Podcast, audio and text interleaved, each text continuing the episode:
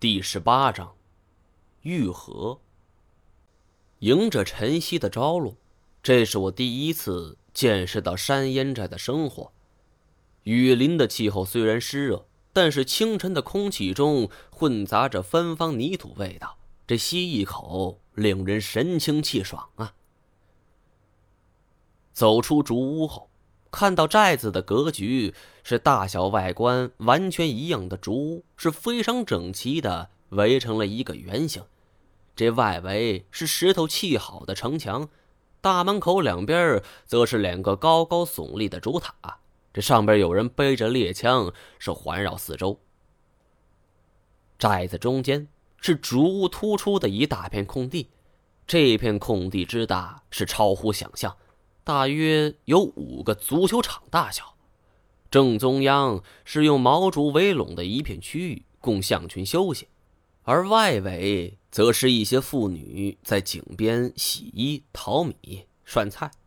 不远处，几个孩子正在嬉戏打闹，而在远处的屋檐下，老妇人们聚在一起，边聊天边织布。不知为何。看到这一幕的时候，我的心突然静了许多。这绝非是什么专家学者嘴中的鸡汤文，而是发生在现实中真实的一幕。喂，你醒了？乐瑶见我站在门口，跑过来说：“你的伤还没好彻底，不应该出来的。”我轻松的一笑：“没事，都是小伤。小伤你还养了一个月。”乐瑶是撅起小嘴儿。我正要说什么，忽然听到一声象鸣，是高亢嘹亮。循声望去，一只威猛的亚洲象高高扬起了鼻子，像是在跟我打招呼。而我则清楚看到，这粗壮的象鼻上有三道恐怖的伤疤。不知道为什么，平时对任何动物都心狠手辣的我，这突然变得心情激动起来。我顾不得刚刚愈合不久的伤势，是朝着项圈的方向走去。见我走过来，看守项圈的几个年轻人也没阻止，我是一直走进项圈里边。在云南生活这么多年，熟知大象的脾气秉性。别看是圈养大象，要是发起脾气，那也相当厉害，轻则伤筋断骨，重则小命玩完。值得庆幸的是，从我进来之后，这象群们都没表现出任何的暴躁。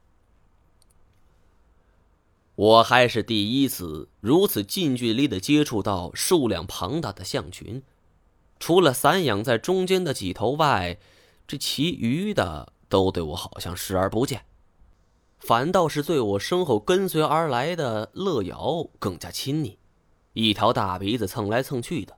乐瑶怕痒，是咯咯直笑。我转回身去，用询问的眼光就看向他。乐瑶明白我的意思，指了指我左手边最里边一间相舍。我走了过去，来到相舍前。相舍跟这里的建筑风格很相融，也是竹子制成的。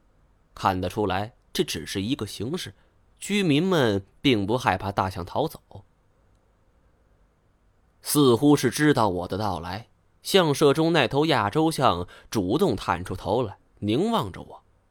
长长的象牙从窄门的下方就探了出来。放在以往，我惦记的一定是它的牙，质地如此好，这么长的象牙，那放在市面上绝对可以换一套房子呀。但是这段时间，我经历了太多。于人生与生死都有了更多感悟，要不是眼前这头亚洲象，我此时已经变成了一具白骨。想到此处，我情不自禁地伸出手去，想要摸摸它。圈养的大象都很认生，除非是经过特殊训练，这生人靠近的话，他们会本能地做出一些威胁性动作，比如吼叫、扬鼻、冲撞等。我这么做胆子实属很大了，怎么看到你的救命恩人是不是很感动？不知何时，乐瑶已经站在我的身后。回过身来，我问他：“呃，他叫什么？”说了你也不懂。不过他也有汉人的名字，叫小莫。我点点头，意识到当着主人的面摸他的爱宠是否犯忌讳。没想到乐瑶主动对我说：“你可以摸摸他。”我这才伸出手去，平摊手掌，小心翼翼、极其温柔的放在小莫的鼻子上。而小莫自始至终都没有做出任何的反抗动作，反而闭上眼睛，将鼻子搭在我的胳膊上，看着他鼻子上清晰恐怖的三道伤疤。跟我泪上的是一模一样。那一刻，我的心底很平静，一种从来没有过的祥和，我甚至有点享受这种感觉。一人一相，不可能有语言上的交流，但我们之间确实是存在一种默契的，我肯定。感觉如何？呃，有点扎，它的毛好硬。乐瑶开心的笑了，大概我是第一个如此评价他的爱宠的吧。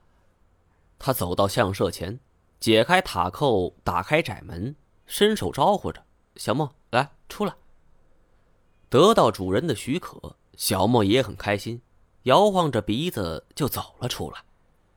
面对这样一个大家伙，我不得不闪在一旁：“喂，小莫，看着点儿。”乐瑶是一直将小莫引到项圈相对空旷的一片地带，然后踮起脚尖儿，右臂升高，右掌往下压。小莫很快会意，长鸣一声后，这前肢跪在地上。